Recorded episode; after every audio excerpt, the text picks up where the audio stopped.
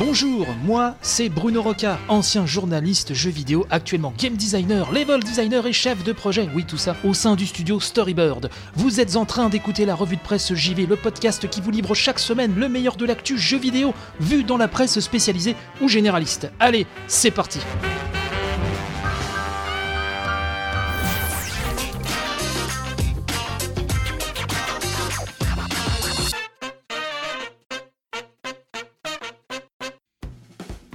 Bienvenue à toutes et tous, bienvenue dans la revue de presse JV, votre podcast hebdomadaire qui vous donne la crème de la crème de l'info JV. J'espère que la semaine s'est bien passée, que le week-end a été pour vous source de repos. Et si vous avez bossé ce week-end, j'espère que ça s'est pas trop mal passé pour vous. Gros gros sommaire encore cette semaine, puisqu'on va parler du Tokyo Game Show 2019. On va parler de l'accueil critique de Borderlands 3, un accueil critique particulier puisque pas de critique en France, donc justement ça on va en reparler. Et euh, je vais vous parler aussi d'une manette, d'un joystick, le Handy Joystick plus précisément, un accessoire hein, pour favoriser l'accessibilité aux jeux vidéo pour les personnes en situation de handicap. Beaucoup, beaucoup, beaucoup, beaucoup de choses, donc je préfère écourter cette intro. On s'accroche à son casque et j'ai envie de vous dire, c'est parti pour l'autoroute du GV, c'est parti pour l'autoroute de la mûre. Allez, on y va.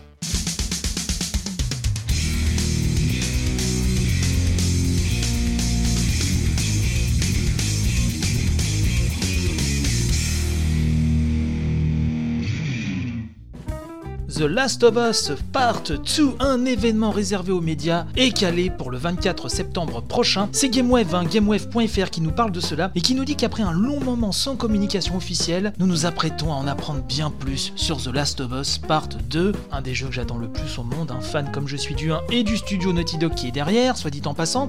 Bref, c'est avec un tweet de Jeff Cayley que le prochain titre de Naughty Dog s'est retrouvé au centre de l'attention. Effectivement, un tweet qui tease un événement presse dédié donc à The Last of Us Part 2 le 24 septembre à Los Angeles. Pas plus d'informations à se mettre sous la quenotte pour l'instant, mais GameWave euh, nous dit que l'officialisation d'une date de sortie est vraiment plus que probable. Par ailleurs, nous dit-on, avec la mise en place d'un événement presse entièrement dédié au titre, nous pouvons nous attendre à plus que de la communication pure et simple, hein, juste pour la date par exemple. Un trailer, voire de nouvelles phases de gameplay pourraient être au rendez-vous. L'occasion de rappeler que bien sûr c'est une exclue PlayStation 4, moi je le vois bien même cross-gen, hein, PS4, PS5, donc bien évidemment, comptez sur moi pour vous en parler dès que l'événement aura eu lieu. La marque SNK n'en finit pas de brosser les fans dans le sens du poil en même temps. hein, ce- n'est pas la seule marque à faire cela. C'est les numériques.com qui nous parlent donc du fameux Neo Geo Arcade Stick Pro. Cela n'a pas pu vous échapper puisque SNK remet le couvert après la Neo Geo Mini en format borne d'arcade. Et ben l'entreprise présente le Neo Geo Arcade Stick Pro, nous dit les numériques. hein. Donc c'est un stick arcade hein, qui a la particularité de renfermer tous les composants nécessaires à l'émulation des jeux qui s'affichent sur un écran externe. Petite parenthèse, ça fait penser aussi au stick Capcom hein, qui, euh, qui a été annoncé déjà il y a belle lurette qui n'est pas encore sorti. Revenons à ce stick Neo Geo. Donc en plus du joystick, 8 boutons égayent ce contrôleur, complété sur la tranche par les classiques boutons Select et Start, sans oublier Option bien sûr, un bouton pour passer en mode turbo, un port USB, une sortie casque, deux ports pour ajouter d'autres pads, complète le tout, nous dit le site. Ce stick peut être utilisé comme une console à part entière, donc 20 jeux pré-installés, donc on attend hein, toujours la liste complète hein, des jeux, mais ce stick peut également être utilisé comme un stick PC ou comme une manette pour la Neo Geo Mini. Donc on ne connaît pas encore le prix, on ne connaît pas encore la date. Comptez sur moi, comme d'habitude, hein, je radote, mais enfin c'est ainsi. Euh, comptez sur moi pour vous en dire plus dès qu'on aura de plus amples informations, hein, comme on dit dans le métier. Ça y est, nous en connaissons bien plus sur l'offre Apple Arcade hein, qui fera ses débuts donc le 19 septembre, c'est-à-dire ce jeudi. C'est Gamecult hein, qui nous parle de cela, qui nous rappelle que finalement, oui, ça a été annoncé en mars 2019 et que ça y est, lors de la dernière keynote, l'Apple Arcade hein, a bien été mis en valeur et donc sera disponible donc dès ce jeudi pour 5 euros par mois. Apple propose ici, nous explique Gamecult, un abonnement consacré donc au JV, hein, un abonnement dit premium. La mensualité de cet abonnement, que tout le monde pourra tester gratuitement le premier mois, ne sera pas tout à fait de 5 euros, mais enfin de 4,99 euros. hein. Donc C'est grosso modo la même chose, mais c'est vrai que la barre psychologique non dépassée des 5 euros l'info est là et ça vous fera peut-être basculer ou pas d'ailleurs, sachant que vous aurez accès à une centaine de titres. Capcom a même rejoint la liste des partenaires, euh, nous dit Gamecult, en dévoilant le jeu d'exploration et de survie sous-marine en 2D, Shin Sekai Into the Depths, un nom qui avait d'abord été repéré du côté des marques déposées sans qu'on en devine finalement la plateforme. Square Enix hein, est également de la fête avec Various Daylife, un RPG développé par les créateurs de Bravely Default et Octopath Traveler. Donc Apple Arcade justifie un statut de production premium par l'absence d'achat intégré et l'absence de publicité. On parle certes de mobile, mais les jeux Apple Arcade ne sont d'ailleurs pas uniquement jouables hein, sur iPhone et iPad puisque le service couvre aussi les Mac ainsi que l'Apple TV. L'offre couvrira pas moins de 150 territoires dès le jour de son lancement, donc jeudi, et sa formule familiale permettra d'accueillir pas moins de 6 membres dans le même abonnement. Autre euh, info intéressante, c'est qu'il y a une compatibilité, hein, donc iOS 13, pour les manettes PS4 et Xbox One, donc vous pourrez même jouer avec vos manettes. Et aussi, autre info euh, quand même euh, qui vaut son pesant de kk 8, pas besoin d'être connecté en permanence pour jouer au titre du catalogue, un titre qu'il s'agit de télécharger sur son appareil et non pas en le pratiquant en streaming. Donc parmi les principaux jeux confirmés à ce jour, Gamecult nous cite Beyond a Steel Sky de Revolution Software, Frogger in Toy Town de Konami, Little Orphus, je vous en passe pas mal, hein. il y a Exit the Dungeon de Devolver, Overland, un Shanty, un par Way Forward, ça par contre euh, j'espère que ce sera juste une excuse temporaire parce que je suis très fan de la saga, il y a du Redman Mini, bref il y a pas mal de choses, hein. Capcom, Square Enix comme vous l'avez dit. Bon moi je trouve que ça commence à faire beaucoup d'offres, beaucoup beaucoup beaucoup d'offres, je suis, alors j'aurai peut-être l'occasion de reparler dans, une autre émission, je suis à 2-3 bugs près quand même très très très satisfait de l'offre euh, Xbox Game Pass euh, sur PC. Je suis très satisfait toujours du PS Plus. On a aussi le Nintendo Switch Online. J'en suis très satisfait aussi. Ça commence à faire beaucoup, donc là, moi, c'est bon. Hein. Je, verrouille. Hein. J'en ai même trop. bah, vous me direz ce que vous en pensez hein, de cet Apple Arcade sur Twitter ou ailleurs. C'est très bien, mais moi, clairement, je, ne mettrai pas la main au porte-monnaie. Nintendo dévoile donc Ring Fit Adventure, un jeu de fitness pour la Switch. On en parlait la semaine dernière, alors c'était juste du teasing. Et eh ben ça y est, hein, euh, cette nouvelle façon de jouer euh, Nintendo a été annoncée et euh, c'est ni plus ni moins, à mes yeux en tout cas, qu'un successeur de Wii Fit. Wii Fit qui, comme je le rappelais dans l'émission précédente, en tout cas chez nous, n'est pas du tout l'appareil à raclette. Hein. Cette étiquette hein, que certains lui ont collé, vraiment Wii Fit, chez nous, ça a tourné pendant, très longtemps et c'était un appareil vraiment rudement bien pensé. donc là, la nouvelle expérience pour Nintendo Switch, c'est un accessoire en forme de cercle ainsi qu'une petite sangle à, se mettre autour de la cuisse et vous avez Ring Fit Adventure. Alors qu'est-ce que c'est? Déjà ça sort le 18 octobre prochain et donc ça repose donc sur l'utilisation de ces deux accessoires dans lesquels il faut insérer des euh, Joy-Con. C'est ensuite tout votre corps, nous dit Gamecult, qui sera mis à contribution pour progresser dans le jeu. Flexible, le Ring-Con, donc c'est ce cercle hein, qu'on va tenir dans ses mains, dans lequel est inséré un Joy-Con, pardon. Je le rappelle, donc cet accessoire est capable de détecter la force exercée tandis que la sangle elle, qui sera sur la cuisse, détecte tous les mouvements du bas du corps. Donc le jeu s'articule autour d'un mode aventure composé d'une vingtaine de chapitres, durant lesquels il faudra progresser en courant, en sautant ou encore en planant, tout en venant à bout des ennemis en embuscade. Pour cela, le jeu embarque 40 techniques de fitness, des exercices inspirés de postures de yoga qui font travailler les bras, les abdominaux et les jambes. Chaque action procure de l'expérience à votre avatar qui améliore ainsi ses performances et débloque des nouvelles techniques hein, qu'il pourra utiliser bien sûr en combat. Il y a aussi un mode jeu rapide qui permet quant à lui, nous dit le site, de se dépenser sur de courtes sessions grâce à divers mini-jeux, détruire des caisses au canon par exemple, faire de la poterie, etc. etc. Tout ça favorisant le jeu à tour de rôle. Il est aussi possible de créer sa propre routine fitness grâce au mode simple et programme. Le premier permet de sélectionner les exercices de son choix à réaliser individuellement, tandis que le second propose des séries d'exercices autour d'un thème ou d'une partie du corps bien précise. Il existe même un mode silencieux pour effectuer uniquement des exercices peu sonores. Et oui, si vous avez des voisins en dessous, il n'est pas obligé euh, de simuler une course chez vous. Voilà, vous avez un mode qui peut désactiver ça, donc ça c'est quand même assez finaux. Nintendo nous assure que Ring Fit Adventure s'adapte au niveau de chaque joueur et que les joueurs n'ayant aucune expérience en fitness peuvent l'ajuster selon leur capacité afin de pouvoir pratiquer chaque jour une activité physique qui leur convient. Écoutez, la vidéo est à se tordre de rire parce qu'on croirait une vidéo de comme un doublage de téléachat américain qu'on peut voir sur certaines chaînes le matin. Moi, je peux regarder ça pendant des heures. Je, suis mort toujours mort de rire. Donc c'était un peu ça la vidéo. Mais euh, l'offre, en tout cas le game design autour de ces exercices, je trouve ça vraiment très très attractif. Je fais pas partie de ceux qui se moquent de ça. Je trouve qu'il y a, comme je le disais la semaine dernière, il y a une offre pléthorique vraiment sur, sur Switch. Bah voilà, si ça vous plaît pas, vous le prenez pas, et puis voilà, c'est réglé. Il y a vraiment une offre assez gargantuesque, et, je trouve ce, Ring Fit Adventure vraiment très bien pensé. Donc, je le rappelle, c'est disponible le 18 octobre 2019 au prix conseillé de 79,99€ ma chère Marise. Bien sûr, pour ce prix, vous avez les deux accessoires et le jeu, Dieu merci. Alors, ça ne plaira pas à tout le monde, mais pour ceux qui sont attirés par ce type d'expérience, je pense que ce sera bien fait parce que je le répète vraiment autant l'accessoire que le jeu euh, Wii Fit, c'était vraiment superbement bien pensé.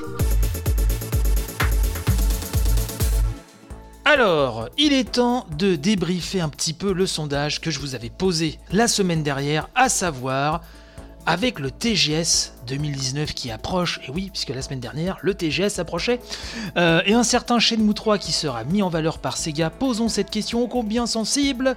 Alors, au final, ce Shenmue 3, trois propositions, il sera mien, il sera peut-être mien, il ne sera pas mien. Et euh, c'est cette dernière qui a récolté la majorité de, vraiment des votes.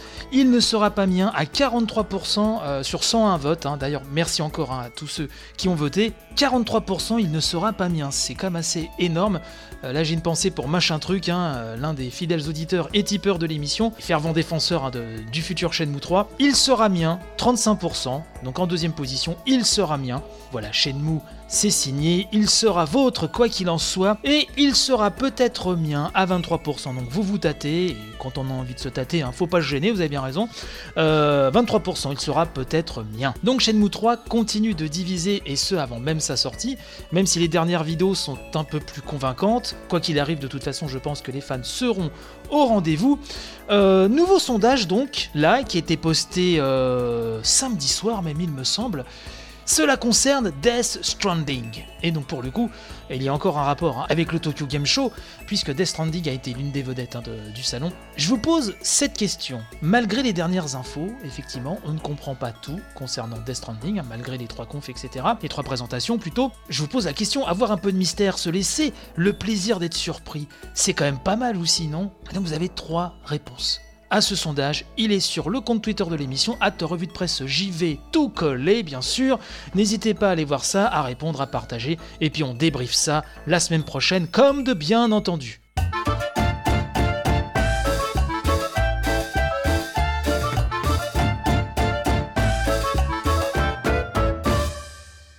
Tokyo Game Show 2019, vous ne l'ignorez pas, hein, s'est déroulé la semaine dernière. Un excellent cru. Alors pour moi, c'est un. Je me suis régalé. Voilà, autant vous le dire. Euh, j'actualisais euh, tous mes flux. J'étais comme un petit foufou. Et donc j'ai fait ma sélection de jeux, de titres pour moi qui sont vraiment sortis de ce TGS 2019. Et je vais essayer, sans trop euh, être sous que ce soit pas vraiment indigeste, de vous donner un vraiment voilà, ce qui m'a plu dans ce TGS 2019. Et pour commencer, c'est impossible euh, vraiment de ne pas commencer avec lui, Final Fantasy VII Remake, hein, qui était vraiment euh, l'un des piliers de cette édition 2019. Et Gamecult nous dit à ce propos qu'effectivement les visiteurs ont pu jouer à cette démo, cette démo hein, qui avait fait euh, sensation lors de l'E3 2019, démo qui a été mis aussi hein, en ligne. vous pouvez voir vraiment les 15 minutes qui nous permettent vraiment de revoir toute cette longue séquence avec le réacteur Mako à faire euh, péter, mais surtout nous avons eu le droit à une nouvelle bande-annonce pour cette édition. C'était à tomber, hein, il n'y a pas d'autre mot. On a pu voir un aperçu, un des principaux euh, personnages du début de l'histoire, je précise bien du début. On a pu voir le fameux Dawn Corneo, les Turks, on a pu voir des séquences de mini-jeux qui sont repris, des mini-jeux célèbres hein, comme celui de la salle de sport, etc. Mais aussi des nouveaux mini-jeux. Euh, on peut jouer aux fléchettes, enfin, c'est la folie. On a pu voir aussi euh, la matérialisation du PDG de la Shinra, Ifrit et Shiva, hein, deux invocations en action. vraiment, c'était euh, c'était à tomber par terre. Je vous en dis pas beaucoup plus parce que peut-être que certaines et certains d'entre vous ont envie de se garder un petit peu de, surprise voilà, sous, le, coude. Je vais commencer à regarder de moins en moins les vidéos hein, d'FF7 que vous savez, quand j'attends un jeu euh, énormément, et là c'est le cas, hein, et c'est pas peu dire, j'essaye d'en visualiser le moins possible, mais là c'est un petit peu différent puisque je connais par cœur l'original, donc j'aime bien faire aussi le jeu des comparaisons. Bref, mais ce n'est pas tout, puisque Square Enix a dévoilé, euh, Gamecult nous dit, un aperçu des modes faciles et normal présents dans les options du jeu, donc ça c'est très bien pour vraiment ouvrir le jeu hein, au euh, plus grand nombre possible. Mais la nouvelle, euh, une des nouvelles vraiment qui, a marqué, et ça c'est tombé samedi, hein, si je ne fais erreur, c'est l'existence d'un mode de combat alternatif, le mode classique. Oui, vous le savez, Final Fantasy VII s'est transformé en action RPG, alors on peut faire aussi une pause semi-active, enfin on peut vraiment varier un petit peu comme on veut pour avoir le meilleur des deux mondes comme on dit, mais on peut aussi revenir à un mode classique. Yoshinori Kitase était là euh, présent, hein. c'était le réalisateur hein, de, la, version originale d'FF7, il a présenté cette option qui reprend donc totalement le concept hein, du jeu de 97, à savoir, nous dit Gamecult, que l'action sera prise en charge automatiquement par le jeu auquel on transmettra simplement des commandes, attaque, magie, objet, à partir des menus lorsque la jauge ATB se remplit et donne au joueur le feu vert pour sélectionner une action. Si elle peut être présentée comme un moyen de plaire aux nostalgiques, nous dit-on, cette option répond surtout aux sempiternels besoins japonais de dorloter ceux qui ne sont pas à l'aise avec les jeux d'action. Hein, comme disent souvent les développeurs. Entre ça et le système par défaut mêlant astucieusement action en temps réel et pause tactique, on ne pourra pas en tout cas dire que la partie action de ce remake n'a pas fait l'objet d'une certaine attention. Effectivement, tout le monde va être servi, hein, euh, ça c'est clair. Rappelons que le jeu sera intégralement traduit, euh, doublé, etc. en français, qu'il est toujours calé le 3 mars 2020 sur PlayStation 4. C'est le premier jeu d'une série qui va nous refaire retraverser FF7. Et on peut dire que FF7 n'a vraiment pas raté sa prestation au TGS. Ce fut l'occasion aussi pour Project Resistance de se montrer à nu. C'était donc une présentation officielle de ce spin-off de la saga Resident Evil et c'est Biohazard France hein, qui nous explique cela. Cette démonstration concernait les survivants contre le maître du jeu. Et c'est le producteur Masashika Kawata qui s'est chargé de cette présentation. Et c'est sa première apparition, nous précisons, au TGS depuis 2016. Alors vous savez, ça va être des confrontations Projet Résistance. Hein. C'est du multi, deux parties vont s'affronter, les survivants, le maître du jeu. Et donc là, nous explique que le but du maître du jeu est de traquer intelligemment les survivants pour les empêcher de s'échapper avant la fin du temps imparti. Pour cela, il faut poser des pièges et créer des ennemis pour ralentir leur progression et les affaiblir. En tout cas, du point de vue du maître du jeu, qui aura donc le plaisir de pouvoir placer des zombies dans presque n'importe quel endroit de son choix. Deuxième point, les survivants sont les suivants Tyrone, Valérie, Jeanne et Sam, des citoyens ordinaires du faubourg de Raccoon City qui ont chacun une spécialité, capacité différente. On nous a présenté aussi le timer dans le jeu, avec des secondes à gagner ou à perdre. On nous dit aussi que des améliorations ont été apportées au RE Engine, hein, vous savez, c'est le, moteur qui marche vraiment formidablement bien, on l'a vu, avec euh, RE7 et euh, le remake de, d'RE2. Et donc, euh, Projet Resistance est toujours pour le moment un titre provisoire. Hein. Il est actuellement en développement. Sa sortie n'a pas encore été décidée. Cela dépendra du feedback hein, que rendront les testeurs. Une campagne jouable hors ligne est aussi en cours de développement, mais pour le moment, les équipes se focalisent sur le développement du jeu en ligne. Une bêta fermée est d'ailleurs planifiée, donc il va falloir attendre les semaines et mois à venir pour en savoir plus. Euh, le papier de Biohazard France d'ailleurs remercie CVX Freak hein, pour avoir détaillé dans ses tweets ce qui s'est dit dans cette présentation. Et on va retourner du côté de chez Gamecult, qu'on fait un super boulot encore pour, pour couvrir ce TGS, encore bravo à eux, puisque ça y est, Sorting Sentinel se montre enfin euh, pour de bon, quand je dis se montre enfin, c'est en termes de gameplay. Alors ceux qui ont suivi la saison 2 de la revue de presse JV savent que c'est un jeu que j'attends énormément, et là ça y est, on sait de quoi il retourne vraiment à travers un long papier d'ailleurs, hein, j'ai essayé de condenser ça, euh, de Grégoire Hello sur euh, Gamecult. Grégoire Hello qui nous dit que désormais auréolé du succès de Persona 5, Atlus est passé en deux ans de studio culte à mettre étalon du bon goût et de l'élite du jeu vidéo japonais alternatif. Ce qui explique pourquoi ce nouveau titre aussi mystérieux qu'expérimental demandait plus d'une heure de queue pour pouvoir être essayé au TGS 2019.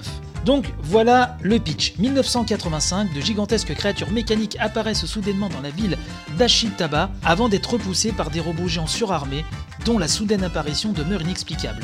Selon certains témoins, une lycéenne à la cuisse brillante les aurait invoqués. Mais il n'existe aucune preuve tangible de tout cela. Certains journalistes aux sources mystérieuses avancent même que ces robots auraient déjà été aperçus en 1944, mais que leur existence aurait été effacée de tout document après la fin de la guerre. Quoi qu'il en soit, Ils sont au nombre de 13 et nul ne connaît la raison pour laquelle, à chacune de leurs apparitions, on évoque également des jeunes gens aux membres lumineux dans les environs.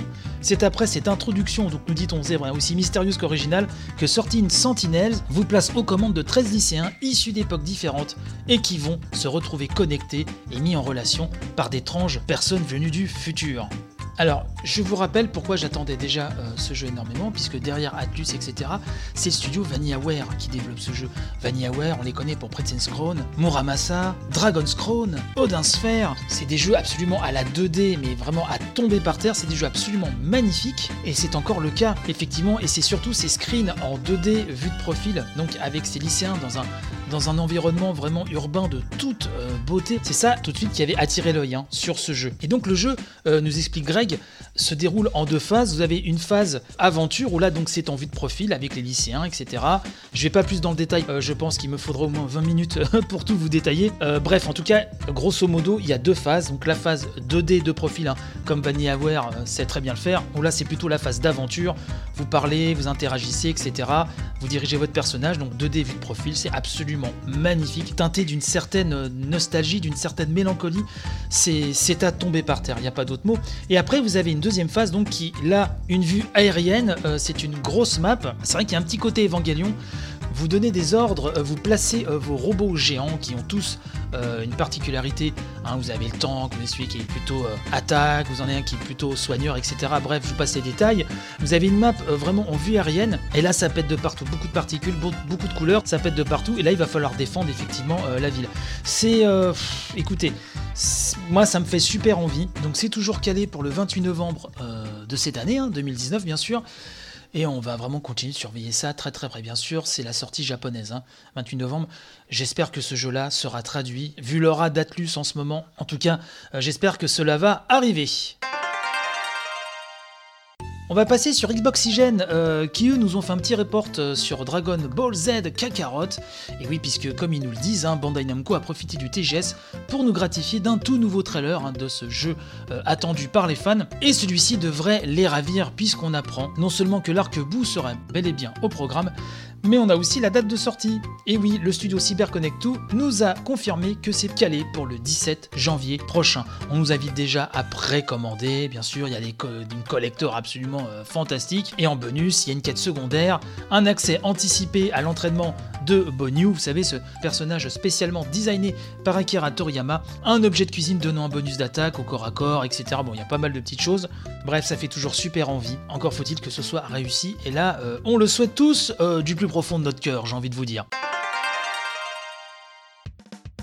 Ça a été aussi euh, l'un des, des piliers hein, de, ce salon, c'est Yakuza 7. Yakuza 7 qui n'en finit plus de faire envie par sa folie, par sa maîtrise. C'est Gamergen qui nous parle de ça et qui nous rappelle donc que Yakuza Like Dragon, hein, ce sera son titre euh, occidental, met en scène un nouveau héros, vous le savez, Ichiban Kazuga, c'est le personnage principal, qui va donc partir en quête de réponses sur les secrets de son clan après avoir passé plus d'une décennie en prison. Donc pour euh, ce TGS, Yakuza 7 a mis les petits plats dans les grands avec une bande-annonce de plus de 6 minutes pour l'histoire qui introduit, nous dit-on, une ribambelle de personnages inédits, dont deux qui ont été présentés. On nous dit aussi que la mise à jour du portail officiel a révélé trois mini-jeux majeurs. Le plus basique nous demandera d'aller voir des films au cinéma et d'éviter de nous endormir devant Renaissance des QTE. Plus intéressant encore, un véritable jeu de course a été intégré à l'expérience Dragon Kart, en toute référence envers un célèbre jeu de Monsieur Nintendo serait purement fortuite, qui nous fera donc rouler dans les rues de Yokohama, vous savez, c'est le nouvel endroit de cet épisode, en utilisant des bonus comme un lance-roquette,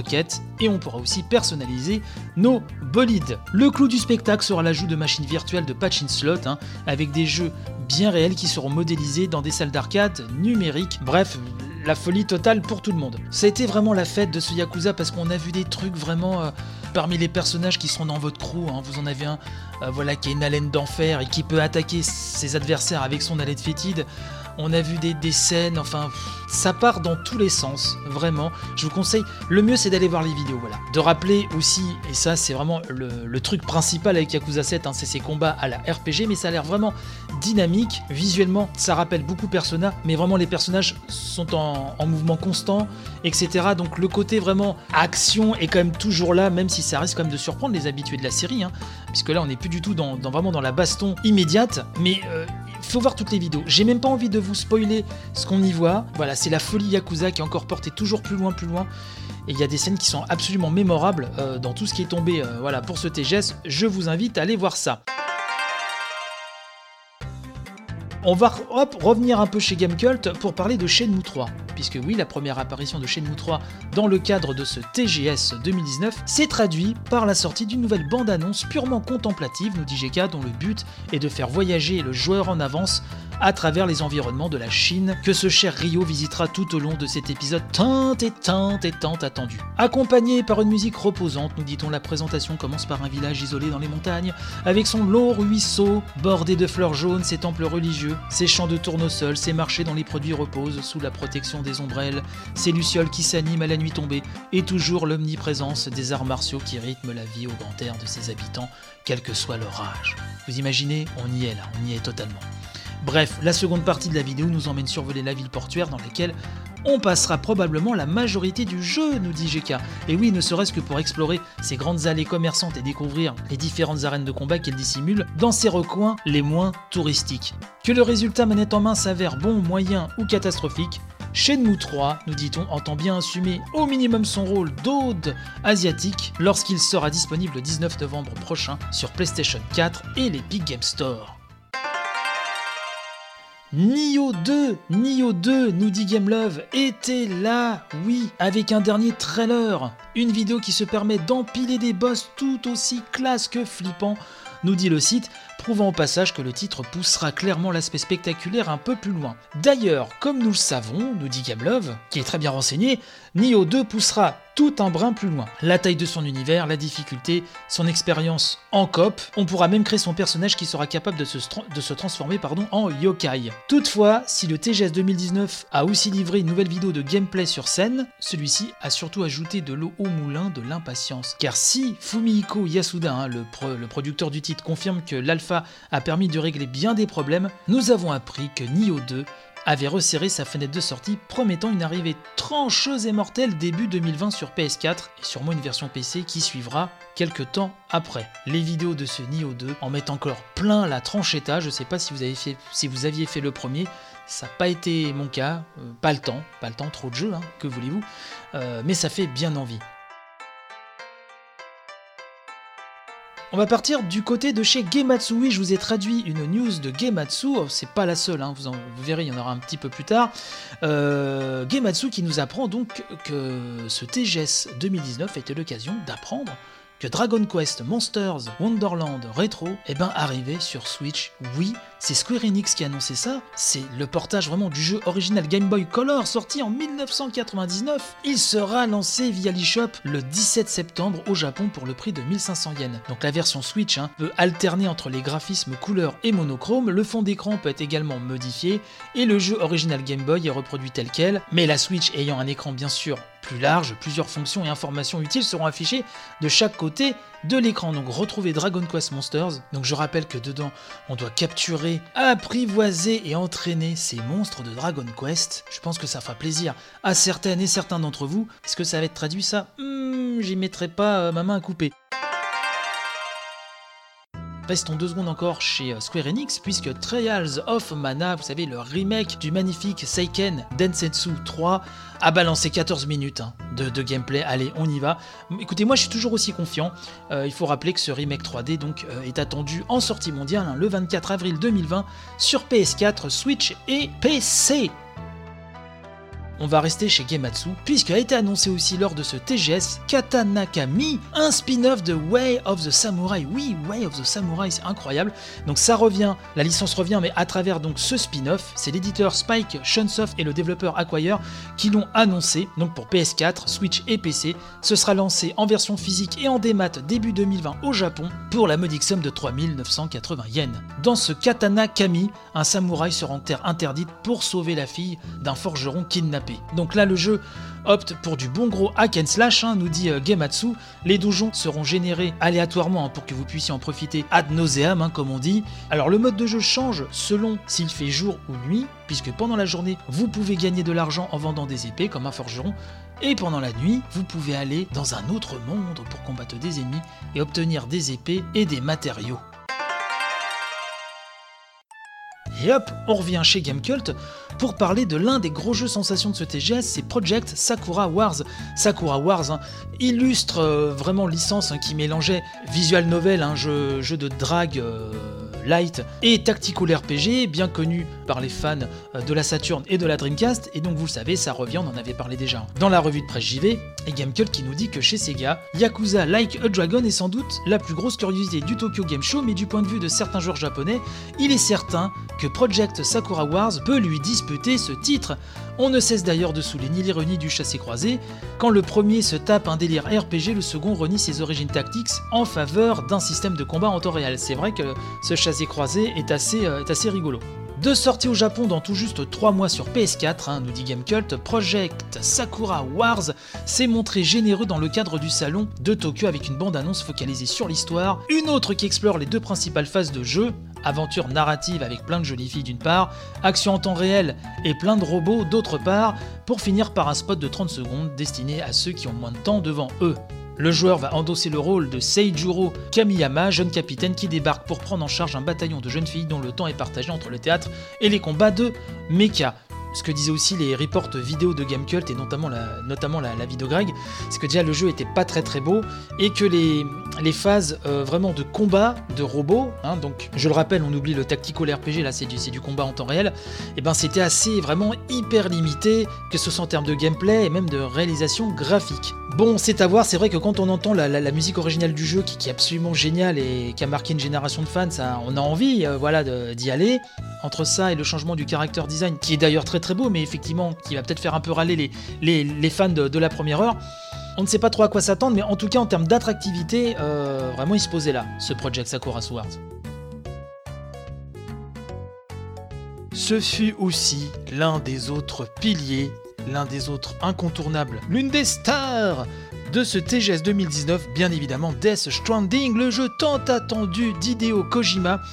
Alors, euh, je tiens à vous prévenir tout de suite, je vais pas tout vous détailler puisqu'il s'est passé beaucoup de choses. Hideo Kojima a notamment euh, dévoilé une vidéo de, 48 minutes, pardon, vous voyez, j'en bafouille, c'est l'émotion, euh, de gameplay, hein. une copieuse démonstration, nous dit jeuxvideo.com, effectivement, une grosse grosse démonstration. Mais il n'y a pas eu que ça, il y a aussi plusieurs sessions plusieurs démonstrations au nombre de trois, plus particulièrement où Hideo Kojima est remonté sur scène hein, pour nous montrer de nouvelles choses sur le jeu, etc. Sous la, pression des, joueurs et des fans, il fallait en montrer plus. Hein. Je ne sais pas vous, d'ailleurs c'est l'objet hein, du, sondage qui est en ce moment en ligne.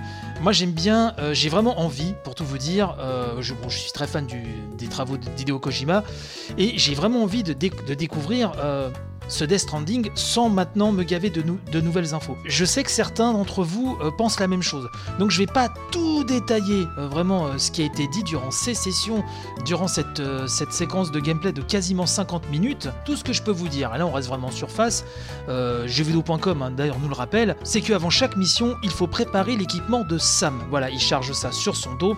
Sa combinaison dispose également de diverses attaches. Hein. donc pour définir son trajet, vous savez, on va beaucoup marcher dans ce jeu, même si je pense qu'on nous cache beaucoup de choses. Donc Sam peut examiner une carte montrant la topographie de la région avec la possibilité donc de placer des marqueurs ici et là et de définir les objets nécessaires pour passer les obstacles naturels, comme les échelles, comme une paire de bottes, etc. Donc on nous rappelle que dans ce monde ouvert, nous ne serons pas directement en contact avec d'autres joueurs, mais les objets que nous laisserons sur notre route pourront servir à d'autres voyageurs. Pour se déplacer, les options ne manquent pas. Il sera possible effectivement, nous dit-on, de voler des camions ou des motos, d'utiliser le floating carrier, un overboard pratique pour transporter des objets, ou d'équiper l'active skeleton, un exosquelette permettant de se déplacer plus vite, de sauter plus haut et de transporter des charges plus lourdes. Il faudra également prendre le temps de s'offrir des moments de répit pour reposer le bébé que ça me transporte, s'allonger dans l'herbe, s'étirer, etc. On nous a montré aussi des phases d'action, on nous a montré pas mal de choses, notamment Sam hein, dans son espèce de petit bunker à chaque fois où il peut aller dormir, se préparer, etc. Le quatrième mur est largement encore euh, franchi comme Kojima aime le faire, je vais pas vous en dire plus. Pas mal de petites choses. C'est un jeu vraiment qui a l'air. Euh, c'est un jeu somme, c'est un jeu qui a l'air de proposer vraiment tellement de choses et je pense qu'on voit vraiment qu'on ne voit qu'un petit bout vraiment de, ce que peut nous proposer cette expérience. Donc tout ça pour vous dire que en tout cas, Death Stranding est toujours calé pour le 8 novembre hein, sur PS4 et ça arrive très très vite. Je vous en dis pas plus, voilà, les vidéos sont très impressionnantes, il y a beaucoup de choses, c'était vraiment l'un des piliers du salon, mais je ne préfère pas vous en révéler davantage.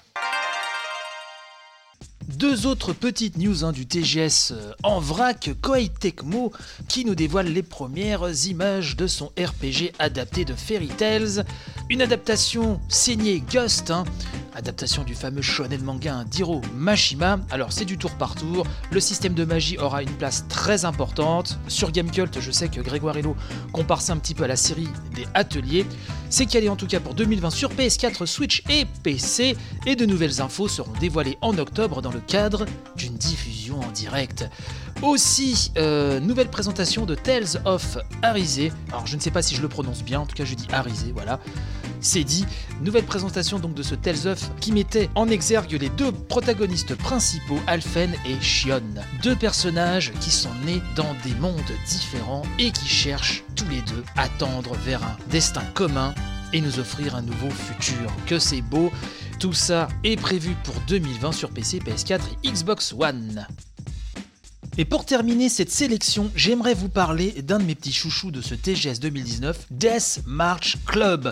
Alors, c'est encore Gematsu qui nous en parle, et qui nous dit que derrière euh, ce Death March Club, dont on avait déjà entendu parler il y a quelques temps, eh ben, c'est la nouvelle licence tout simplement des esprits dangereux et malades qui se trouvent derrière les franchises Danganronpa, que j'affectionne particulièrement, vous le savez, et aussi de la franchise Zero Escape. Bref, Death March Club sera lancé sur plusieurs plateformes, et pas seulement sur PC, comme ça avait été annoncé précédemment, je crois que c'était l'année dernière. Donc là, on en sait beaucoup plus, on a vu un beau trailer, et donc ce jeu se déroule en juillet 1995. Un groupe d'élèves, euh, vraiment de sous-doués, voilà, hein, je peux pas dire mieux, qui sont en école élémentaire, hein, on les surnomme la classe des losers, ils sont en car comme ça, et ils sont en route pour Kamakura en bus pour un voyage donc scolaire lorsqu'une météorite frappe soudainement.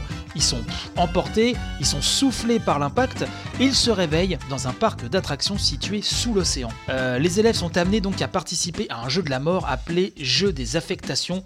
Chaque élève a un bracelet sur lui sur lequel est inscrit alors pas la mission qu'il doit effectuer mais la mission d'un autre élève. Hein, donc ça peut être tuer quelqu'un etc. Machin. On est dans l'ambiance. Euh, voilà. Si vous avez joué à Danganronpa ou Zero Escape, vous voyez un petit peu dans quelle ambiance on se trouve. Mais donc pour savoir sa mission, il va falloir aller regarder sur le bracelet d'un autre élève. Vous voyez Et euh, quel qu'en soit le prix d'ailleurs, hein, tous les moyens sont bons, j'ai envie de vous dire, même les plus euh, horribles. Et si quelqu'un veut abandonner le jeu, eh ben le bracelet vous injecte un poison mortel et hop, rideau, il n'y a plus personne, c'est terminé. On est euh, en termes de gameplay sur un combo euh, platformer en vue de profil et des phases à la sauce visual novel. Et que dire de plus si ce n'est que j'ai trop envie d'en savoir plus et que c'est ce genre, de proposition que nous propose le Japon. Moi je suis toujours hyper client, surtout quand c'est excellemment bien fait. Ce qui est le cas de Danganronpa. Je sais que Zero Escape a une répute d'enfer, j'ai pas eu l'occasion encore de m'y adonner. Donc voilà, je voulais terminer cette sélection euh, TGS 2019 avec euh, ce jeu-là, Death March Club. Euh, j'espère que cette sélection vous a plu, ça n'a pas été évident, j'ai vraiment essayé de retenir les titres incontournables et puis mes petits chouchous à côté. J'ai essayé de faire voilà une sorte de, melting pot comme ça, qui soit comme représentatif de cette édition 2019 qui pour moi était vraiment de très très haute volée. Vous me direz ce que vous en avez pensé hein, sur le compte Twitter de l'émission at revue de presse vais tout coller, vous ne le savez que trop bien. Et là, au moment où j'enregistre, nous sommes dimanche euh, soir très tard, hein, donc hier pour vous. Donc si entre-temps quelque chose pop lundi matin, ce que je ne pense pas puisque le TGS est censé être terminé, je nie toute responsabilité. Hein, mais là, normalement, vous avez tout ce qu'il faut. Et ce que je vous propose, eh ben, c'est qu'on passe à la suite, bien sûr. Allez, c'est y part comme disent les jeunes.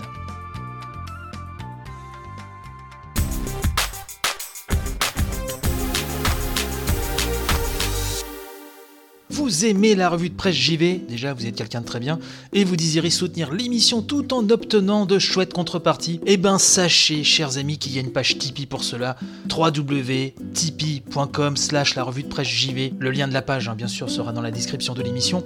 Donc vous pouvez contribuer très facilement, hein. ça se fait en un clic, vous pouvez stopper votre don en un clic également, comme bon vous semble, quand vous voulez. Tout ça est hyper sécurisé, il n'y a aucun souci. Donc les contreparties sont quand même assez cool. Vous pouvez avoir accès en avance au sommaire de l'émission et de ses modifications au fil de la semaine, hein, donc sur le blog Tipeee. Vous pouvez proposer des sujets pour la brochette de news. Vous pouvez aussi proposer des coups de cœur, des coups de gueule en rapport avec l'actu qui seront lus dans l'émission s'ils sont sélectionnés. Et vous pouvez aussi participer à la grande revue de presse JV, la grosse émission presque mensuelle, hein, où entouré de tipeurs, on débriefe les gros sujets de l'actu qui ont fait le mois, entre autres choses. Donc d'avance, merci pour votre soutien.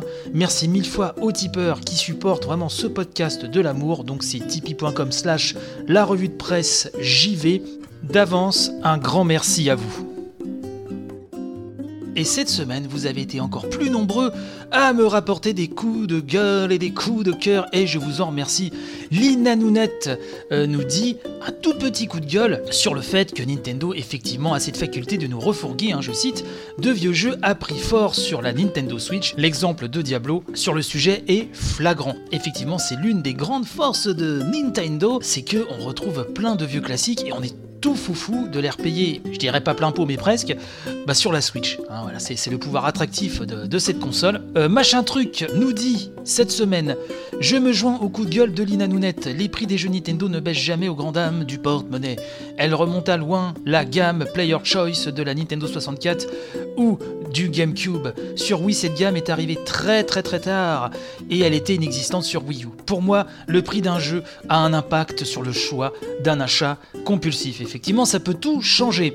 Vanifraise nous dit coup de gueule et coup de gueule à la fois, puisque l'éditeur de Shmup Cave, alors si vous êtes fan de Shmup, l'éditeur Cave, hein, voilà, vous est pas étranger, hein, si je vous dis juste Don Don voilà. Bref, l'éditeur Cave, nous dit Vanifraise, s'est décidé à mettre à jour ses jeux sur iOS, qui n'étaient plus jouables depuis des années, permettant ainsi aux possesseurs d'iPhone ayant un processeur 64 bits, soit tous les iPhones, hein, encore soutenus par Apple, nous précise Vanifraise, donc, euh, c'est une très bonne nouvelle de savoir, euh, nous dit-il, que nous allons pouvoir rejouer à ESP Galuda 2, Dice Miles ou encore Dodonpachi et autres, mais il aura fallu des années avant que cette mise à jour ne se fasse.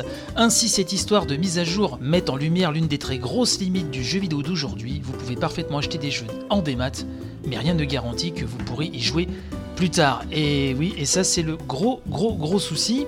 Je suis totalement d'accord avec ça.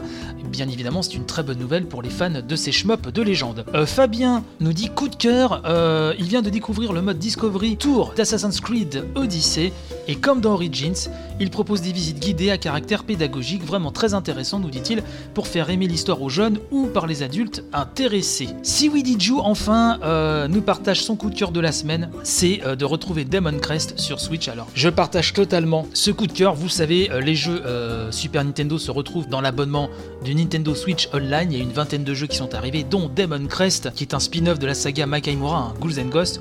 En mettant les gargouilles et euh, toute la clique en premier lieu, c'est l'un des plus beaux jeux de la console. Et il nous dit J'avais adoré la trilogie Firebrands, hein, euh, Gargoyle's Quest sur NES, Game Boy et donc le Demon's Crest euh, sur Super Nintendo qui clôture la saga. J'avais la cartouche à l'époque, nous dit-il, et un petit frère, donc plus de cartouches depuis.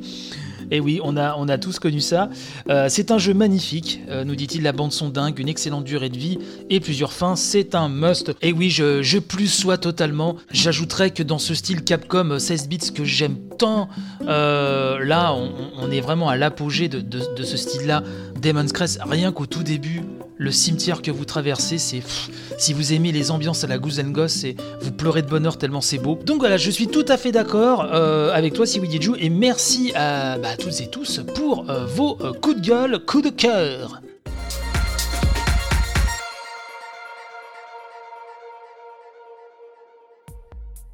La rubrique jeu de la semaine est un peu particulière pour cette édition, et oui, puisque donc j'avais calé Borderlands 3, euh, c'est vraiment la grosse sortie de ces derniers jours, hein. impossible d'y échapper. La suite de ce shooter à la première personne qui fait la part belle au loot et à l'humour décalé, et à la direction artistique complètement euh, voilà déglingo. Euh, Borderlands 3, très compliqué pour moi à traiter cette semaine, puisqu'il y a eu un problème avec la presse française, n'a pas pu rendre son test hein, au moment de la sortie du jeu, donc c'était il y a quelques jours, et normalement ça devrait popper, je pense, là aujourd'hui. Aujourd'hui, demain, vous devriez avoir les, tests français qui vont tomber. Euh, c'est un petit peu problématique. Alors jeuxvideo.com a, fait un, petit papier là-dessus et qui nous dit que donc les médias européens et japonais n'ont pas pu en fait hein, euh, vraiment rendre leur critique en temps et en heure pour Borderlands 3. Alors pourquoi? Donc l'article nous dit que Touquet n'a pas envoyé le jeu en avance donc à ces médias, contrairement à la presse américaine et même à de très nombreux influenceurs, y compris hors États-Unis. Donc comprenez que les youtubeurs, en tout cas certains d'entre eux, même en France, ont pu, euh, livrer leurs critiques. Donc en lisant les reviews américaines, euh, nous dit ce, papier de jv.com, on comprend rapidement que les médias en question ont reçu une version Epic Game Store avec un compte dédié et que cette version avait de très nombreux problèmes techniques.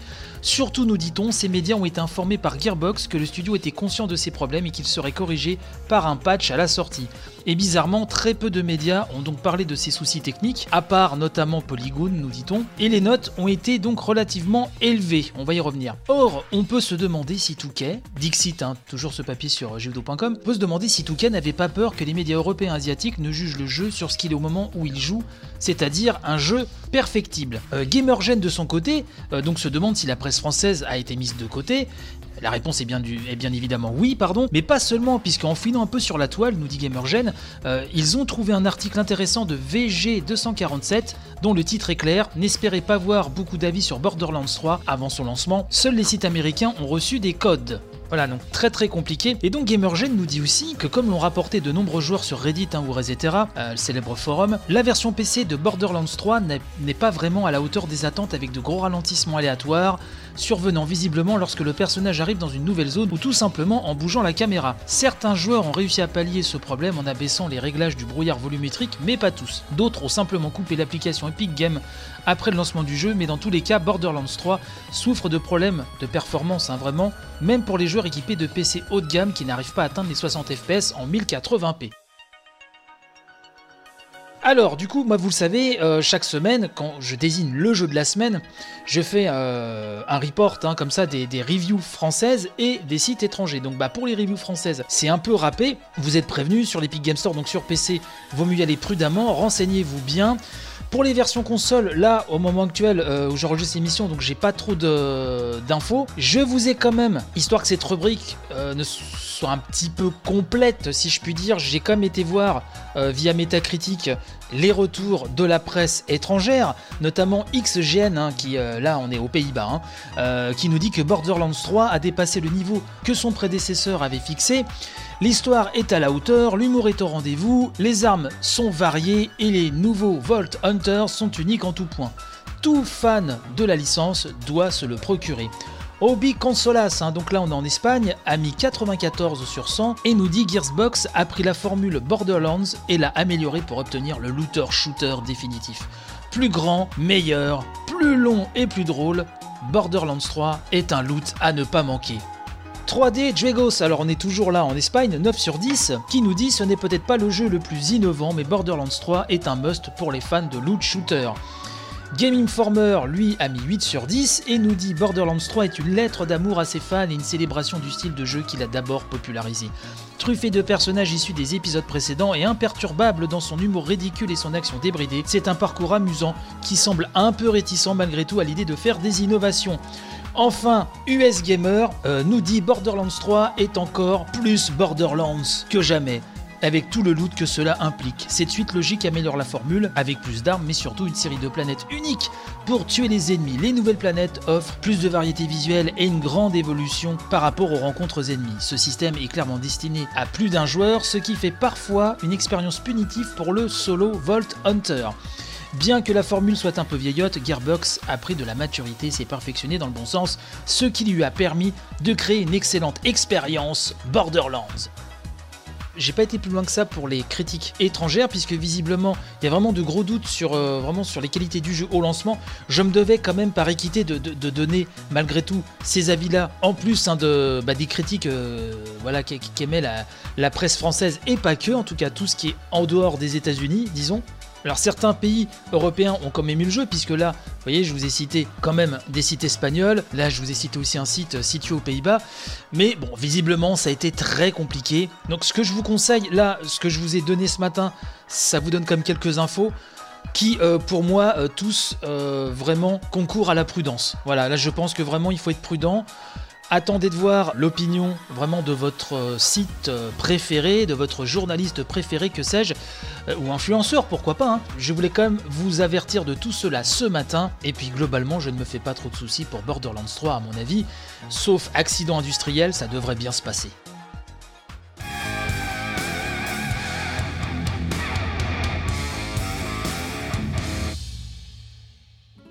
Si cette émission vous plaît, n'hésitez pas à en causer autour de vous, à partager un max sur les réseaux sociaux, c'est vraiment super important. Un commentaire, une question ou juste une envie de tailler le bout de gras avec votre serviteur et les autres auditeurs, eh ben c'est simple, il y a le compte Twitter de l'émission, hâte revue de presse JV tout collé. Il y a aussi la page Facebook, hein, vous tapez simplement revue de presse JV et bim, vous tombez dessus.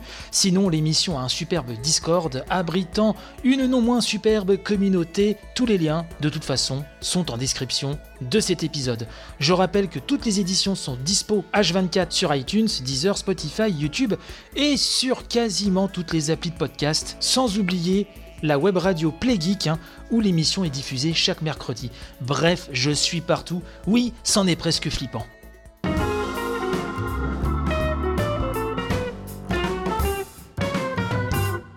Andy Joystick, un accessoire de plus pour favoriser l'accessibilité du jeu vidéo. Oui, l'inclusivité, l'accessibilité, j'en parle souvent dans cette émission. Vous le savez, c'est un sujet qui me tient à cœur. Et là, je suis tombé sur euh, un nouveau produit, donc une nouvelle manette. On sait qu'Xbox a fait beaucoup aussi hein, dans ce sens avec le Xbox Adaptative Controller. Mais là, donc, je vais vous parler du Handy euh, Joystick. Alors, tout est parti euh, du news de jeuxvideo.com. Et d'ailleurs, je tenais vraiment à souligner ce matin le fait que très souvent, jeuxvideo.com parle de ces sujets-là, vraiment. Et je tenais à les féliciter à nouveau ce matin pour cela. Bref, euh, jeuxvideo.com nous dit donc sur une news hein, qui est parue là il y a quelques jours que l'inclusivité et l'accessibilité sont des défis majeurs auxquels commence à répondre l'industrie du jeu vidéo qui demande une certaine activité physique que ne peuvent pas se permettre un certain nombre de joueurs en situation de handicap. Et donc là, on nous présente la solution apportée par la société Blue Linea, le Handy Joystick. Alors ça reprend diverses technologies, hein, nous dit la news de jv.com, diverses technologies déjà existantes. Hein. L'entreprise française propose la première manette entièrement contrôlable à la bouche, donc à destination des joueurs en situation de handicap lourd ne pouvant utiliser donc leurs mains. Cette manette est donc fixée à un support capable de gérer les mouvements de la tête et de la bouche. Pour renforcer la précision de l'objet, le handy joystick dispose de 4 embouts en mesure de réagir aux inspirations et expirations de l'utilisateur, et d'une zone de contact pour les lèvres. Ainsi, cette manette permet aux joueurs handicapés, mais capables de bouger la tête et la bouche bien sûr, de jouer à de nombreux titres hein, comme FIFA ou Mario Kart 8 Deluxe. L'accessoire est assez cher, hein, puisqu'il faut débourser 1490 euros hein, pour obtenir la manette, mais euh, nous rappelle JV.com, euh, cette manette est avant tout destinée aux établissements de soins spécialisés. Et pour justifier ce coût, l'entreprise avance le temps de recherche hein, et de développement qui, ont été nécessaires, mais également l'ouverture aux joueurs d'un catalogue massif de jeux. Pour le moment, le handy joystick fonctionne sur Nintendo Switch et PlayStation 4. Sur Xbox One, l'utilisation est possible, mais demande des manipulations supplémentaires, donc du fait de l'existence du Xbox Adaptative Controller. Alors, euh, j'ai été sur le site hein, de la société Blue Linea directement. Euh, je vous ai pris quelques petits extraits hein, du, communiqué de presse. Alors, bien évidemment, tout ceci mais en valeur le produit, c'est normal, c'est la société qui le fabrique et qui le distribue, mais euh, cela permet d'avoir plus de précision en fait, hein, sur ce joystick. Alors je cite hein, donc ces extraits du communiqué de presse, on nous dit que Blue Linea porte une ambition, prendre soin des personnes fragiles et dépendantes à domicile comme en établissement, qu'elles soient âgées ou en situation de handicap. Le lancement de la manette de jeu adaptée Handy Joystick s'inscrit dans cette volonté d'apporter du confort dans le quotidien de ce public en situation de handicap en permettant de jouer aux jeux vidéo et ou d'utiliser tout type d'outils numériques, ordinateur, tablette, etc. Donc ça peut aussi s'étendre au-delà du jeu vidéo. Alors ce joystick euh, buccal dispose de 4 capteurs d'aspiration et de souffle plus un bouton hein, pour la lèvre inférieure et une commande vocale aussi pour offrir les mêmes possibilités de loisirs que toute personne valide et avoir accès au même contenu d'information. Cette manette convertit les signaux de souffle et d'aspiration en touche de manette traditionnelle, ce qui lui permet, nous dit le communiqué, de contrôler les jeux sur ordinateur et console comme tout à chacun. Il peut également convertir les signaux en joystick, souris-clavier pour PC ou tablette. Donc ça s'adapte, euh, nous dit le communiqué, à tout type hein, euh, vraiment de, jeu. La manette est également disponible sur Amazon. Il est question à la fin de ce communiqué de presse d'un certain Timothée, un jeune garçon âgé de 10 ans tétraplégique depuis ses 7 ans. Il y a une vidéo, effectivement, ce Timothée est l'un des premiers utilisateurs du handi joystick. Et là, j'ai trouvé un sujet sur Combini. Oui, Combini a fait un sujet sur ce Timothée, donc je vous mettrai le lien hein, pour aller voir la vidéo. Et donc on a le témoignage des parents de ce Timothée donc, qui utilisent ce handi euh, joystick.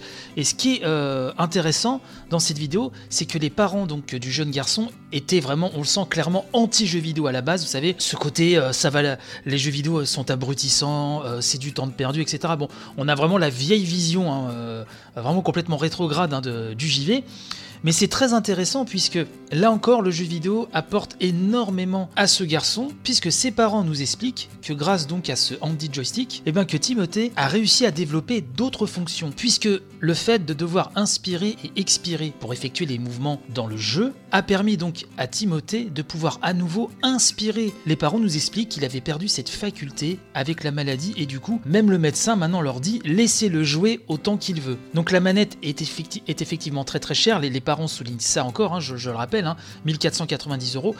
Mais ces mêmes parents nous expliquent aussi qu'avec le handicap de leur enfant, ils ont des dépenses astronomiques à faire euh, quasiment au quotidien et donc ils n'ont pas hésité euh, justement euh, à acheter cette manette. Et on voit dans ce petit sujet de Combini, donc ce jeune Timothée jouer avec son frère, ils se font des parties de FIFA, etc.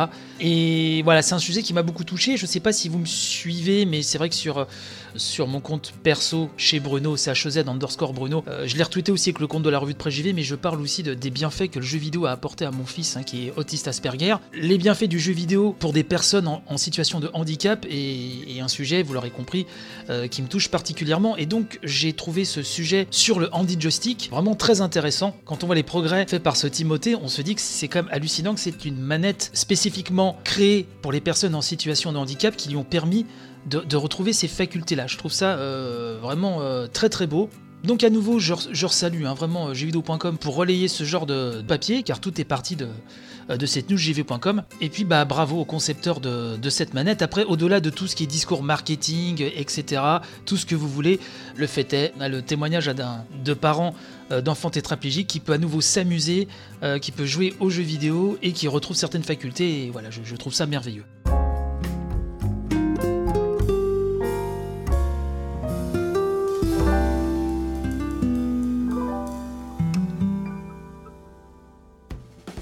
Et c'est ainsi que se termine cette émission. J'espère qu'elle vous a plu, qu'elle vous a apporté panache et robustesse pour euh, toute la semaine là qui arrive. Avant de nous quitter, j'aimerais remercier les tipeurs, les tipeurs, ces contributeurs de l'amour infini.